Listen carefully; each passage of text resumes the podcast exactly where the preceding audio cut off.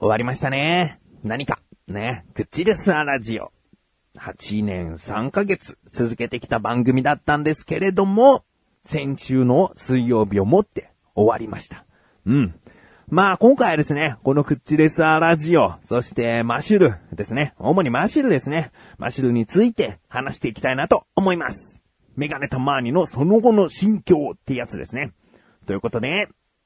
これが真のクッチレスアラジオ最終回だと思っている自分がお送りします。菊池のなだらか向上心。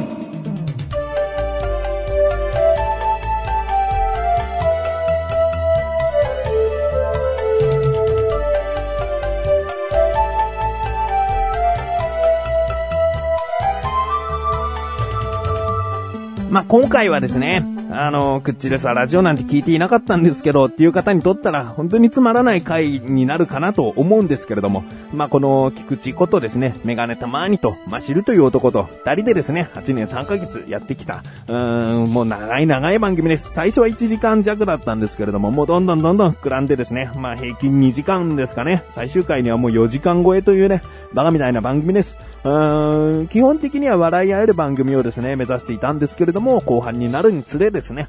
結構マジな話を展開することが多くなってきて、まあ、もう終わろうかという感じで終わったんですよ。でですね、僕としてはですよ、今の心境、もうそのまま言いますと、やっぱりね、終わりたくなかった。うん。あの、後悔じゃなくて、これはもう気持ちね、ただの気持ち。もう終わってよかったんだけど、僕は終わりたくなかったよっていう思いはもう本当に強いね。うーん、じゃあなんで、このメガネタマーニ自らね、その最終回の一個前にメガネタマーニが勝手に結論を出して、もう終わるって言っちゃって、マシルが、え、終わるんですか？つって最終回を一緒に収録するという、もうマシルはじゃあある意味巻き込まれた感じになってるんですけれどもね。だけど、その、ね、なんでじゃあ終わるって僕の口から出たのかというとですね、うーん、まあ、大まかに言うとね、やっぱりマシルのやる気を感じられないという部分が多々あったんですけれども、やる気が感じられない、やる気がないっていうのは、イコール、やりたくないっていうことなわけですよね。僕は友人としてですね、やっぱりやりたくないっていう思ってることを付き合わせるっていうのは、それはもう、間違っているよね。うん、友達付き合いとしては。で、どうにかやる気をね、僕は出させようと、こう、まあ、頑張ったというかね、なんか、いろいろ、いろいろやってみたんですけどね。うん、やっぱりやる気っていうのは、その人の、もう単純な思いですから。うん、やりたくないって思うことはなかなかこうね、いや、僕はむ、むしろやりたいですよっていう気持ちにさせるのはですね、難しいことなんですね。えー、なので、まあ友人関係を続けていくためにもですね、僕の口から終わろうかって言わなければ、マシは基本優しい人間なので、あの、自分の口からやめたいですとはね、言えなかったんだろうなと。そこを察してやるのもやっぱり友達関係としては重要なことでね、うん、やりたくないって。僕はこんなにやりたくないっていう思いを出しているのに、マシはそういうことを多分思ってないですよ。だけど、その、旗から見ればね、やりたくないっていうオーラを出しているのに、どうして気づいてくれないんですか？やめましょうよっていうのに僕は気づかなきゃいけないんだよね、やっぱりね。うん気づいてその通りの、ことをにしてあげないと、やっぱりこの関係は続かないから、うん終わらなきゃいけないかなっていうね。うーんこのままね、ラジオの関係を無理やり続けて、友人関係を無視して、ラジオだけで、えーで、結局崩れて、えー終わってしまうっていうのもあり得るパターンだったのかもしれないけど、うん僕の中でマシルという人間との関係レベルになる友人っていうのは、この先生きてきて、多分もうないと思うんですよね。もうマシルというポジションに当てはまる人間は、僕の人生一生の中にもう二度と来ないと思ってる。だからこの友人は逃しちゃいけない。うん結構僕は友達関係バッサリバッサリ切ってきた、うんまあ、人間なんですよね。うんもういいや。もう僕と反りが合わないとか、うんもうこういう約束を守れないんだったら距離を置こうとか、もうそういうことをしちゃいがちなんだけど、やっぱりマシュルという人間を大事にするためには、そういうことをしていかなければ、うん友人関係は続けていけないと思ったんですよね。えだから、えー、クッチレスラジオ終わると自分勝手に言ったかのように思うかもしれないんですけれども、うーん、こうするしかなかった。終わりたくなかったけどなっていう感じですね。うーん、だから最終回は、うーん、まあ、いろいろね、メガネたまに的に、うん、闇ったらしく意地悪な感じでマシルにもこう言った部分はあったかもしれない。最終回の中ではね。うん、だけど、そういうことですよ。そういう思いです。愛ですよね。えー、自ら僕が言うことじゃないかもしれないけど、マシュルへの愛がゆえに番組を終わらす。そしてこれからもよろしくですね。ということで聞いてください。愛する。じゃあ違うな。こんな入り方でやりたくないな。あのね、僕はね、歌を作ったんですよ。で、マシュルへの歌じゃなくて、マシュルの歌。うーん。あの僕は友人とその音楽作って、で、スタジオで趣味程度にね、遊び半分でこう、スタジオに入って音楽を撮るみたいなことをやってるんですけれども、その一緒にやってる友人がそろそろ曲を作ってくれよって言われたから、僕は曲を作るにあたって今の心境とか、その真実、本音を絶対に入れた曲しか作りたくないんですね。あの、嘘のこう、想像した恋愛感の歌とか作れないんですね。むしろね。だからその時曲を作ってくれよって言われた時に僕の心境で何があるかっていうと、マシュルという人間に対しての曲を作りたくなったんですね。だからマシュルをどう自分は考えているんだろうっていう整理するための歌でもあるね。うん、だからそういう歌を作ったので、今回、あの、流したいなと思っているんですよ。それがね、愛するマシルのために作りました。どうぞっていう入り方を今しそうだったんで、違う、違う。こんな入り方をしたいんじゃない。ね。えー、聞いてください。とりあえずね、とりあえずマシルの歌を聞いてください。タイトルは、くだらない想像。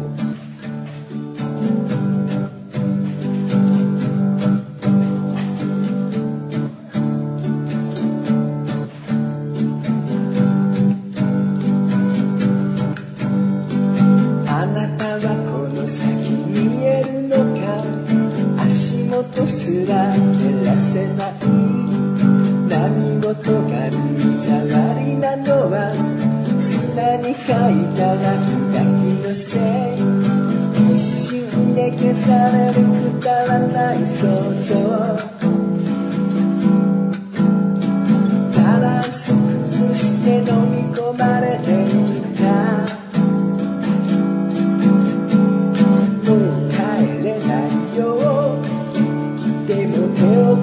ではないよ裸足になって駆けずり回ろうよ。あいつもいつも笑い合っていた。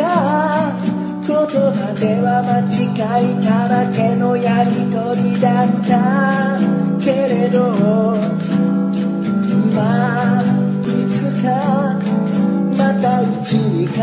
しだよ。会えば楽になることもたくさんあるから。ああもしももしも変身できたらこんな過ち重ねて辛くならなかった。けれどまあいつかまたうちに顔出しなよ。と楽になることもたくさんあるからその想像笑って話しようよまあね、あのー、本音というか、こういうことなんですよ、僕にとったら。これからもね、うちに来て、は、なんか楽しくバカみたいな話してよ、みたいな、うん、ことなんですよね。うん。あの、まあ、そういうことです。愛ですよね。愛を感じられた人は、うん、クッチレサラジオのファンだった人かな。うん。えー、あの、口レスラジオをね、聞いてくださった方、最終回聞いてくださった方ならわかると思うんですけれども、最後ですね、マシルにシュークリームケーキをですね、シュークリームタワーのケーキをですね、僕は作ったんですね。もう本当に簡単な、ただ買ってきたプチシューを、あの、ピラミッド状に並べて、コーティングチョコをさーっとかけて、そのデコレーションするちっちゃな飴みたいな砂糖菓子みたいのをパラパラっとかけただけの、つまらない、別に手作りとは言いたくはないけども、そういう、えー、ケーキをですね、マシルに最後に終わりだからつってね、こう出して食べようっていうのがあったんですね。そこでね、あの、一番上が、えー、生姜なんです。生姜しか入ってない。カスタードをストローでシューって吸って抜いて、で、その下から生姜をもう満帆に入れてですね。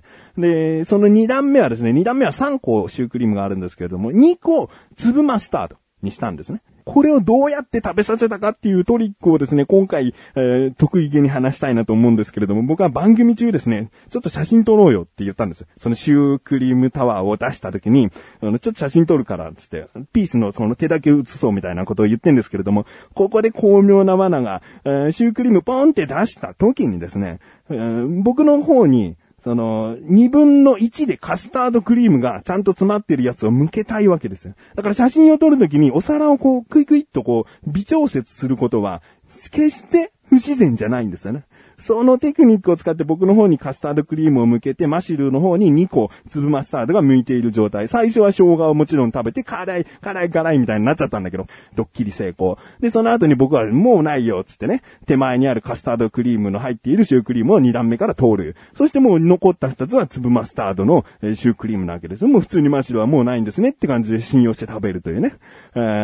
で、その後ももう1個またね、騙されて、もうないんだよ、本当になんつってまた食べたんですけれども、後日談がね、実はありまして、あの、最後マシルが結構長いことを今の心境を一人で喋ってるんですけれども、その喋ってる最中僕はずっとプチシュークリーム食べてるんですよ。5個ぐ、5個ぐらい食べたかな。で、普通に食べてたんです。てっきり忘れてたんだけど、収録が終わって、マシルも何気なく口に入れたら、それが粒マスタードで、そうだったつって、二段目全部、ね、粒マスタードにしようと思ったから3個作ってて、でも、あ、1個は僕は食べないと信憑性がないなと思うから、えー、もう1個はもう一番下の方に隠しとこうって思って、それをまたね、マシルはね、収録中じゃないのに、また食べるっていうね、アクシデントというかね、僕がその忘れてて5個食べているうちに粒マスタード食べちゃってもおかしくないのに、うまーくこう食べないで、マシルが最最後に、えー、収録終わってまた食べるというね、えー、そういうことがありました。うん、まあね、あのー、その模様は、詳しい模様、最後の最後またマシルが食べたことはもちろん配信には乗っかっていませんけれども、まあそのシュークリームを食べている、その模様とかはですね、クッチレスーラジオ最終回の後半でやっておりますので、まだ聞いてないとか、あこれだったらちょっとそこの部分だけ聞いてみようとか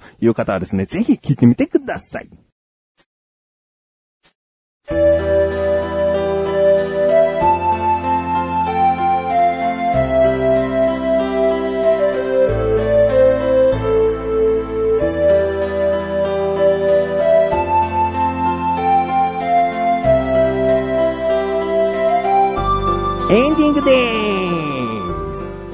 でですね、今日、もうこの収録している今日ですね、実はマシルから誘いがあって、もう珍しい数年ぶりですよ、マシルからの誘い。マシルがスマホゲーム一緒にやろうよ、つってね、誘ってくれて、えー、仕事帰りにですね、とある駅で待ち合わせして、えー、スマホゲームしてですね、今お互い住宅の話題が、えー、結構盛り上がるというか、マシルは過去に家を買ってちょっとしたトラブルあってっていうことがあったりとか、僕は今ね、もうまさに引っ越しの準備中で、え新しい家に住む、引っ越すっていうので、え今そういう話が、え多いんですけれども、そのマシルがですね、ねその引っ越しをした時にね、あのトイレが詰まって1週間ぐらい流せなかったっていう。だからリフォームされてたところなんだけれども、不備があったっていうことはですね、過去のクッチレサーラジオでも話したんですが、その時ね、どうやらマシルはですね、ふざけんなバカ野郎つってね、売り主さんに電話口でね、そういう口調で、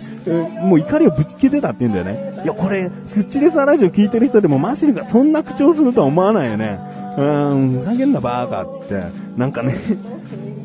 バーカっていうのは僕は普通に笑いながら何回も言われたことはあるけども、その本気のバーカっていう、ふざけんなバーカっていうのをですね、言ってるって知らないよ。そんな一面あんだマシルっていうね。まだまだね、実はこう、口でさラジオを聞いてくださっている方にも知らないマシルっていうのはいたんだな、とお前それをその時話せよ、みたいな、そういう話でね、まだまだ盛り上がって話すことができましたよ。ね、これからもマシルとは友人関係を続けていきたいですし、どこか機会があればですね、また皆さんに声を聞かせることもできるのかもしれないということです。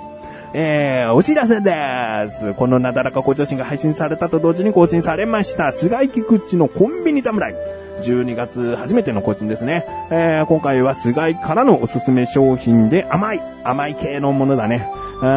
あの、プニホッペかな？プニホッペだったと思うな。ペニホッペじゃないの？と思った形違うよ。プニホッペ。ね。そういうものがあるんですよ。もうあのネットではですね、一部のところでうまいみたいな、なんか結構ね、あの、称賛されているものでしたよ。気になるという方はですね、ぜひ聞いてみてください。ということで、なだらかご女性は毎週水曜日更新で、それではまた次回お会いいた菊池勝利さんメガネと周りでもあるよ。お疲れ様です。